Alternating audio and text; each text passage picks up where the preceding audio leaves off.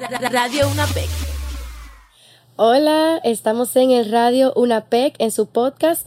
Eh, hoy está Ninoska Quesada aquí. Eh, yo voy a entrevistar a Eric Ruiz, que es ingeniero en sistema, y vamos a estar hablando un poco sobre su carrera y la relación que tiene con la inteligencia artificial. Si mm. quieres, preséntate un poco.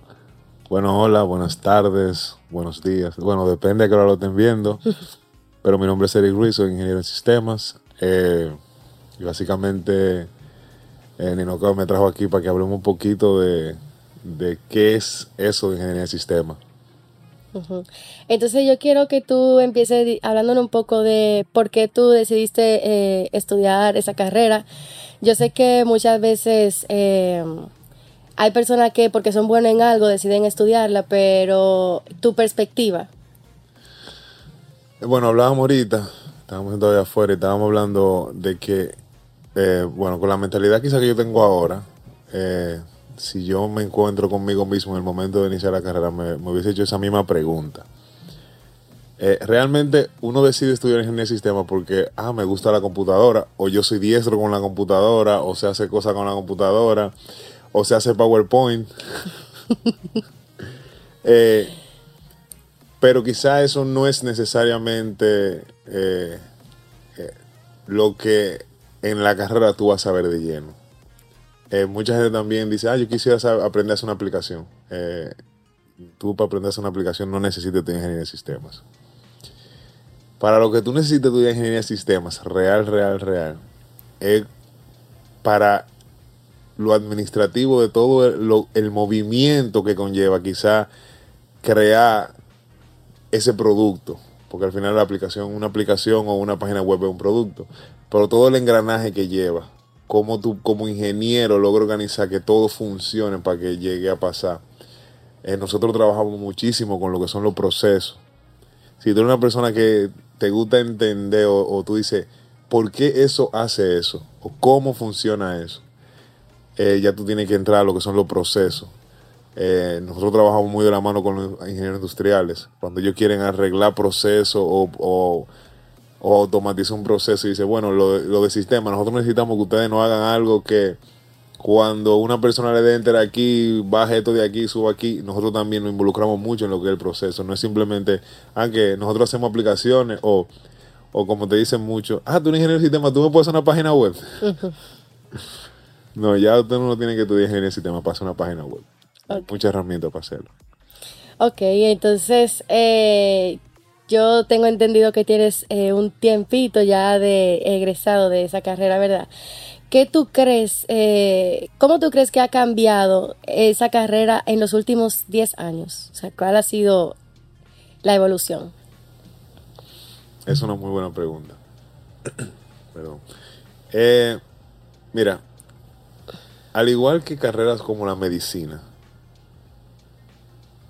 esta tiene una peculiaridad que hay que mantenerse estudiando. El ingeniero de sistema, en número uno, las tecnologías viven cambiando. Vivimos en constante evolución. Eso te hace a ti tener que mantenerte actualizado.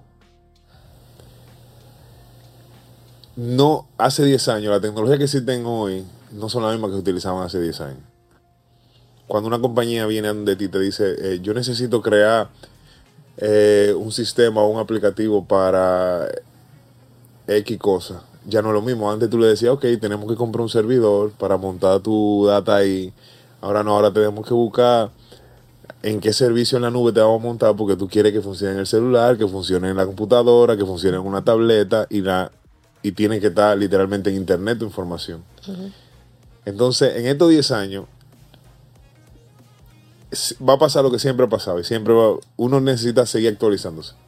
Es cuestión de actualización. Eh, las tecnologías han cambiado bastante. En lo que yo programaba hace tiempo, ahora no lo hago. Hago cosas que quizá la gente busca más programadores de eso.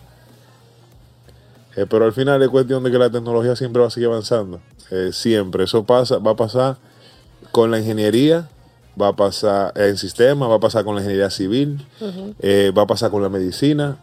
tú hablas con un doctor y el doctor te va a decir, tú vas un doctor y el doctor tiene más libros que cuando estudiaba. Porque quizá la forma en la que se hacían las cosas cuando él estudiaba ya no es la misma forma. Eh, eh, siguiendo con el mismo tema de la medicina, digamos, eh, ahora están las operaciones robóticas. Un doctor que estudió en los años 2000 bajitos, en los años 90, tendría que actualizarse para eso. Eso mismo pasa con nosotros. No es lo mismo hacer aplicaciones para, no entra un poquito técnico, hacer aplicaciones para un solo usuario final, que hace una aplicación donde van a estar interactuando muchos usuarios a través de Internet.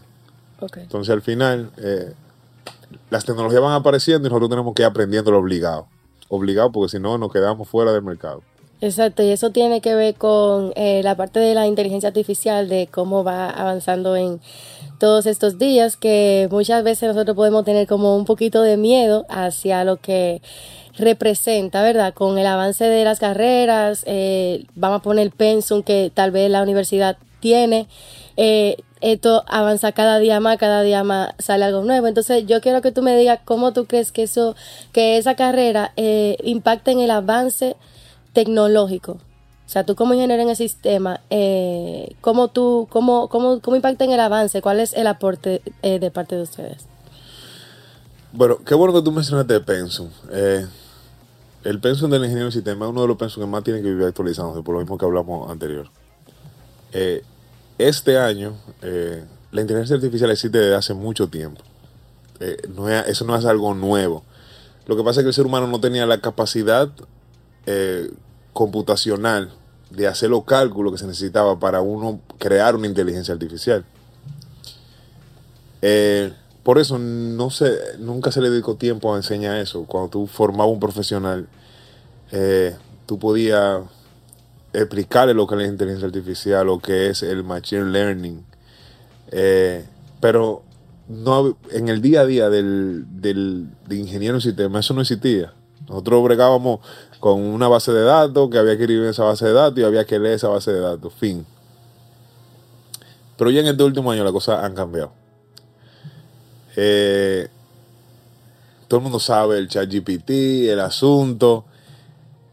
Y la cosa cambiaron porque una compañía decidió invertir dinero en, lo que es inteligencia artificial y básicamente hay quienes aman la inteligencia artificial, hay quienes creen que eso es peligroso, hay quienes ni siquiera le interesa. Eh, que yo creo que es el grupo más interesante, el que no le interesa, porque no, no vive preocupado. Pero la inteligencia artificial vino para cambiar todas las carreras, no simplemente la ingeniería de sistemas sí es creada por ingenieros de software, ingenieros de sistemas, eh, arquitectos de sistemas, eh, pero va a cambiar todo. Toda la forma en la que todo, eh, tú eres... Comunicación digital. Comunicación digital. Tu carrera va a cambiar de aquí a 3, 4 años totalmente diferente. Ok. O sea, esto va a venir a impactar en todas las industrias del mundo en general. Ok, entonces, como que entra un poquito que a veces la gente no decimos inteligencia artificial, pero tenemos una descripción eh, que es como un poquito básica. Como ingeniero de sistema, ¿qué definición tú le darías? Eh, tendríamos primero que definir inteligencia. Eh, porque cuando uno dice inteligencia artificial es como cuando uno dice eso, eso es jugo de mango, pero es artificial. Es que no es mango en sí mismo, pero sabe más o menos mango. Okay.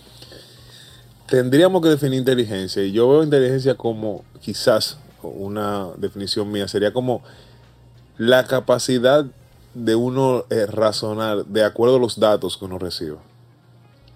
Eh, un ejemplo fácil. Yo te podría decir, eh, Ninoska, la puerta está cerrada y yo necesito que tú vayas y la abras.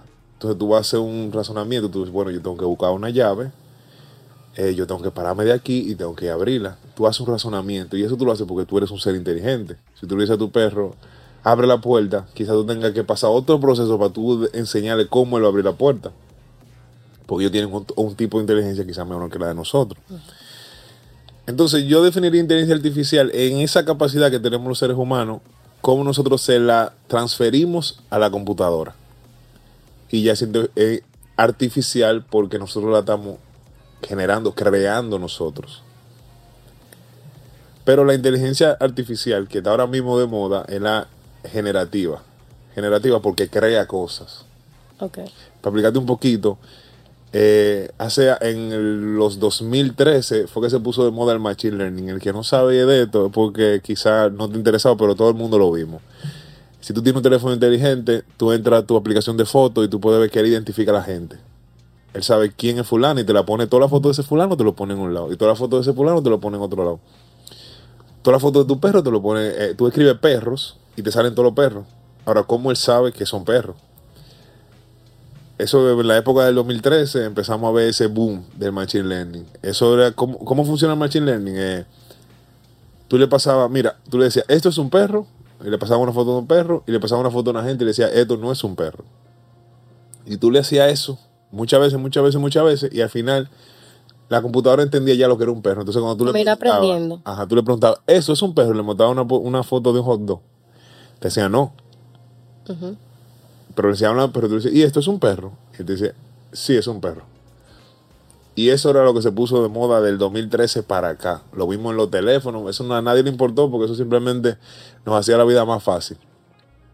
O era tal vez una novedad que la Era gente- una novedad, pero no era tan eh, controversial como lo es la inteligencia artificial. Porque eh, al final, eh, tú para enseñarle a, una, a ese tipo de inteligencia artificial, eh, tú tenías literalmente que pasarle información. Tú debes decirle, mira, es un perro, es un perro, es un perro, es un perro, es un perro, es un perro.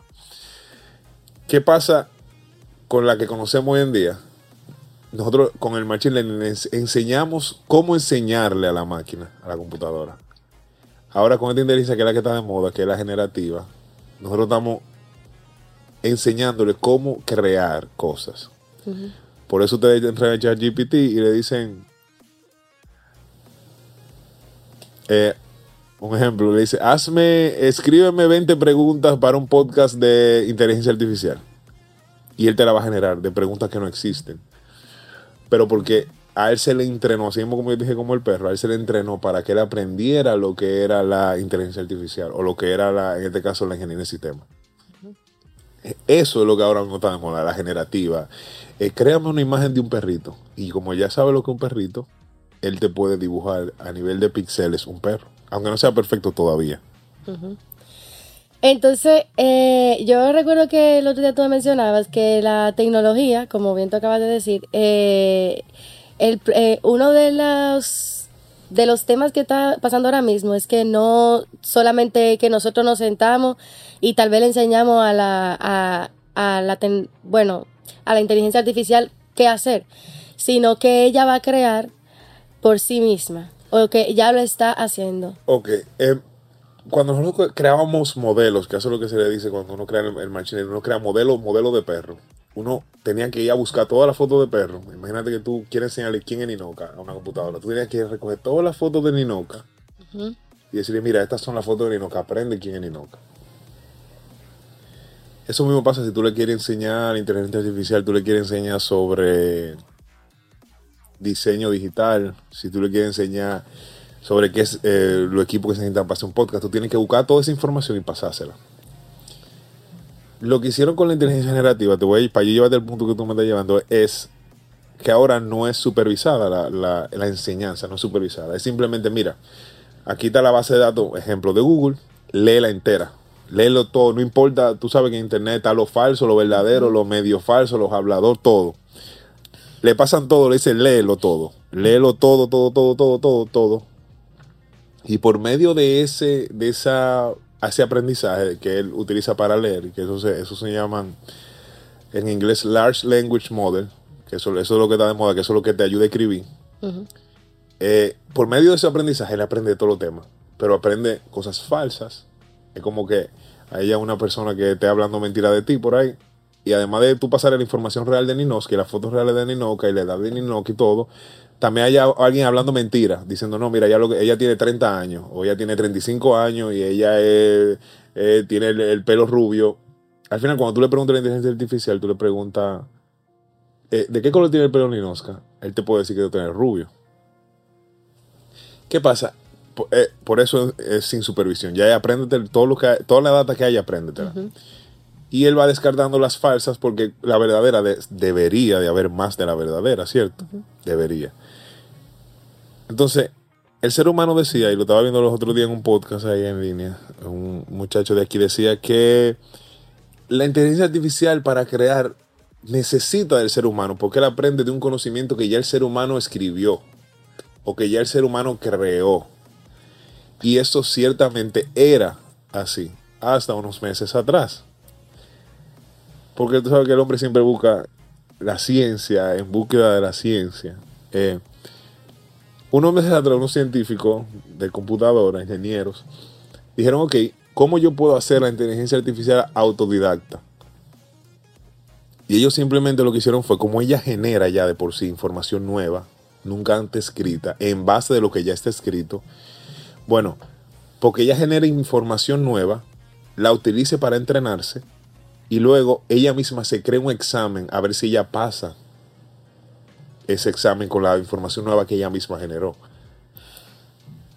Eso provoca ya que la inteligencia artificial ahora mismo puede enseñarse a sí misma de manera autodidacta, digamos, ¿verdad? eso, eso es bueno eh, y es malo. Es un poco de las dos cosas. O sea, sigue o sea, lo que yo me refiero es que sigue teniendo información que nosotros le, le, damos, ¿sí o no? Sigue teniendo información que nosotros le damos, claro que sí. Claro que sí. Pero ya nosotros no somos necesarios. Porque. Para que ella siga generando. Para que ella siga generando. Ok. Eso te digo, es bueno y es malo. ¿Por qué es bueno y es malo? Porque esto va a permitir a nivel de carrera que la mediocridad en la carrera baje. ¿Por qué? Porque si tú no eres sobresaliente, una inteligencia artificial te puede sustituir. Eso es una, es una realidad, eso va a ser un hecho. Si tú no eres sobresaliente, si tú eres uno más del montón, se supone que si tú eres uno más del montón, ya tú eres predecible. Si tú eres predecible, tú eres imitable, tú eres copiable. Si lo que tú puedes, eso se ve hasta en los negocios. Si tú puedes hacer algo y yo puedo imitarlo, ¿cuál es la diferencia? Ninguna. Entonces tú haces.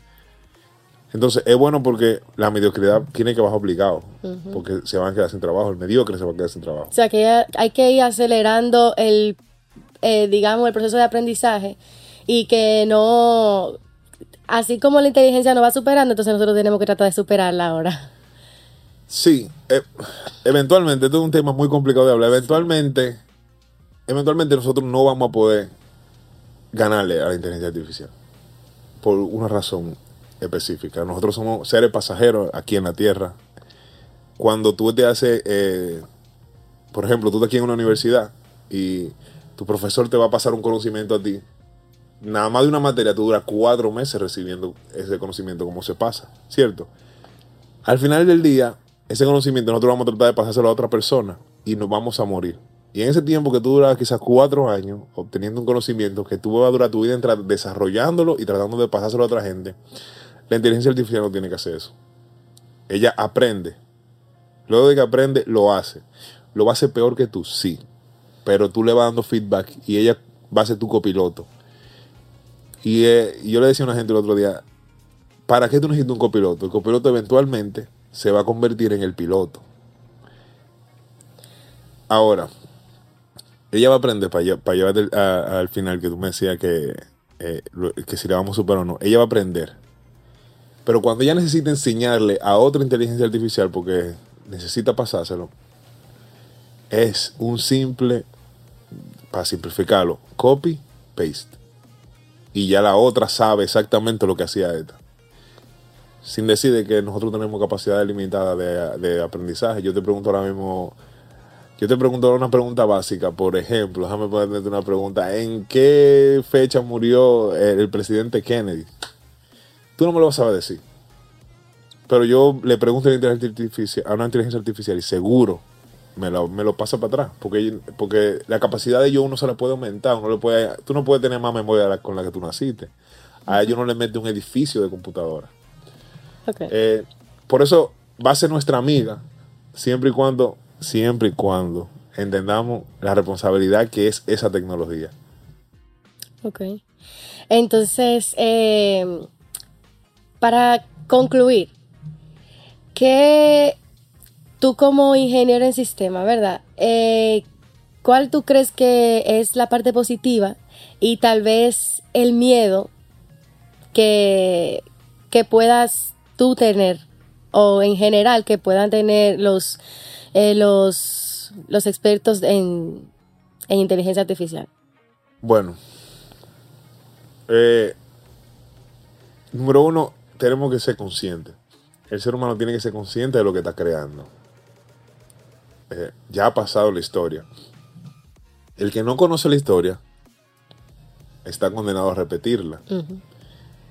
Eh, la bomba nuclear nace por el hecho de querer crear una fusión nuclear que genere energía de manera ilimitada. Era algo bueno, ¿entiendes? El, el principio, el por qué hacer esto era algo bueno. Eso mismo, ese mismo quizá concepto, esa misma idea pasa con la inteligencia artificial. Eh, la creación de la inteligencia artificial no está regulada ahora mismo por nadie. La inteligencia artificial es un, es, puede ser un arma.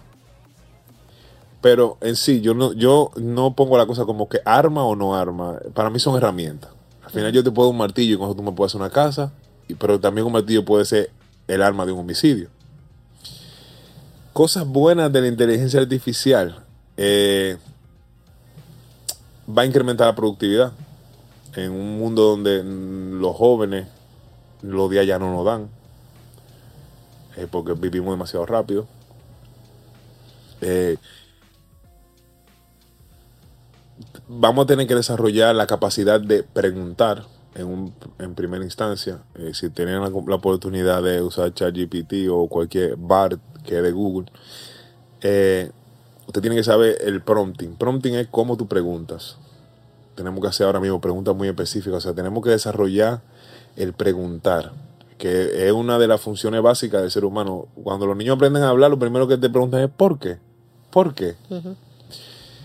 eh, y básicamente eso, o sea, vamos a ser más eficientes cuando lo tengamos de copiloto. Ahora, lo negativo.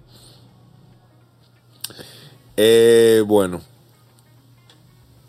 puede llegar a sustituir a humanos en muchos renglones de la vida. Eh, en el caso, por ejemplo, de la oficina, en oficina, eh, la gente de Microsoft, que ellos son los dueños en el sentido de todo corporativo o oficina que no, no use Word o Excel, hay problemas. Uh. Ellos ahora mismo, como ya todo está en la nube, ellos tienen su inteligencia artificial que está hecho con la gente de OpenAI, que son los dueños de ChatGPT. Como ya todo, Microsoft, el que conoce el un servicio de ellos que es 365, todo está en la nube. So, toda la información está en la nube. Hasta las ventas de una compañía están en la nube. Eso tú le puedes decir eh, a la inteligencia, yo genérame un estado resultado de enero a, mayo de este año. Y lo que quizá le tomaba eh, un día a un contable o, a cualquier persona que tenga que hacer, tenga que hacer eso, eh, a, esa, a esa inteligencia artificial le toma literalmente segundos y te lo genera en base a la data que tiene tu compañía. Entonces, sí va a haber una sustitución ya ha pasado antes, pasó con la revolución industrial, cuando la mano de obra pasa de ser humana a ser máquina. Pero nosotros tenemos que mantenernos estudiando, todos, en el sentido general, todos, ingenieros de sistema, en tu carrera tienen, tienen que mantenerte siempre estudiando y tratar de sobresalir, porque cuando tú sobresales, tú creas algo nuevo, como tú creaste algo nuevo, la computadora no sabe lo que es eso. Uh -huh. eh, y otra cosa mala que quizá yo te podría decir, eh, la rebelión de las máquinas. Ay, Dios mío. Básicamente eso. Te lo digo porque de la, la persona que se encargó de enseñar, de creó el modelo de cómo enseñarle a una computadora en Google, eh, hace unos meses renunció porque él entendía que el camino que estaba tomando la inteligencia artificial no era lo que él entendía. O sea, él no sabía la capacidad que tenía una computadora. Él nunca pensó que la forma en la que tú le enseñabas a una computadora fuese superior a la forma en la que un ser humano puede aprender. Eh, y por los peligros la forma y la no política que hay, él renuncia.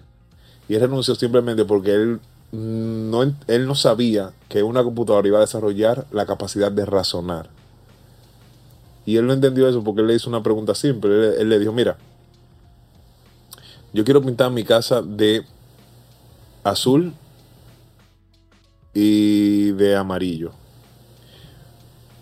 Pero él, él básicamente lo que le dijo, mira, si yo pinto de amarillo, eh, mentira, yo quiero pintar la casa de blanco y está pintada de azul y de amarillo.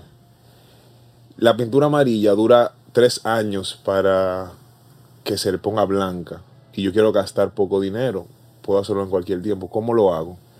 Y la inteligencia artificial le dijo, bueno, pinta las paredes de azul blanco. Eh, pinta las paredes de azul amarillo. Y en, tres años ya tu casa va a estar blanca. Básicamente, eh, la computadora razonó. Y él no se imaginaba que eso iba a pasar. Hizo un, razonamiento. Yo, es un razonamiento medio idiótica aquí entre nosotros porque nosotros tenemos capacidad de razonar. Pero una, para una computadora que nunca se imaginaba que iba a razonar es, complicado. Entonces, tenemos que ver una tecnología muy nueva. Hay que mantenerse leyendo. La gente que está en mi carrera tiene que mantenerse leyendo, tiene que mantenerse informado si yo me siento a decirte a ti cosas que ya se han hecho con la inteligencia artificial, eh, a nivel de la privacidad de uno, eh, asustaría a todo el mundo. Entonces, es una herramienta. Vamos a ver entonces lo grande de allá arriba, cómo deciden utilizarla. Eso es lo que hay que saber. Ok. Bueno, realmente llegamos hasta aquí. Hubiese querido seguir un poquito más porque estaba bastante interesante. Eh, pero nos despedimos. Esta fue Ninosca Quesada y Eric Ruiz. Muchas gracias. Radio UNAPEC. Radio UNAPEC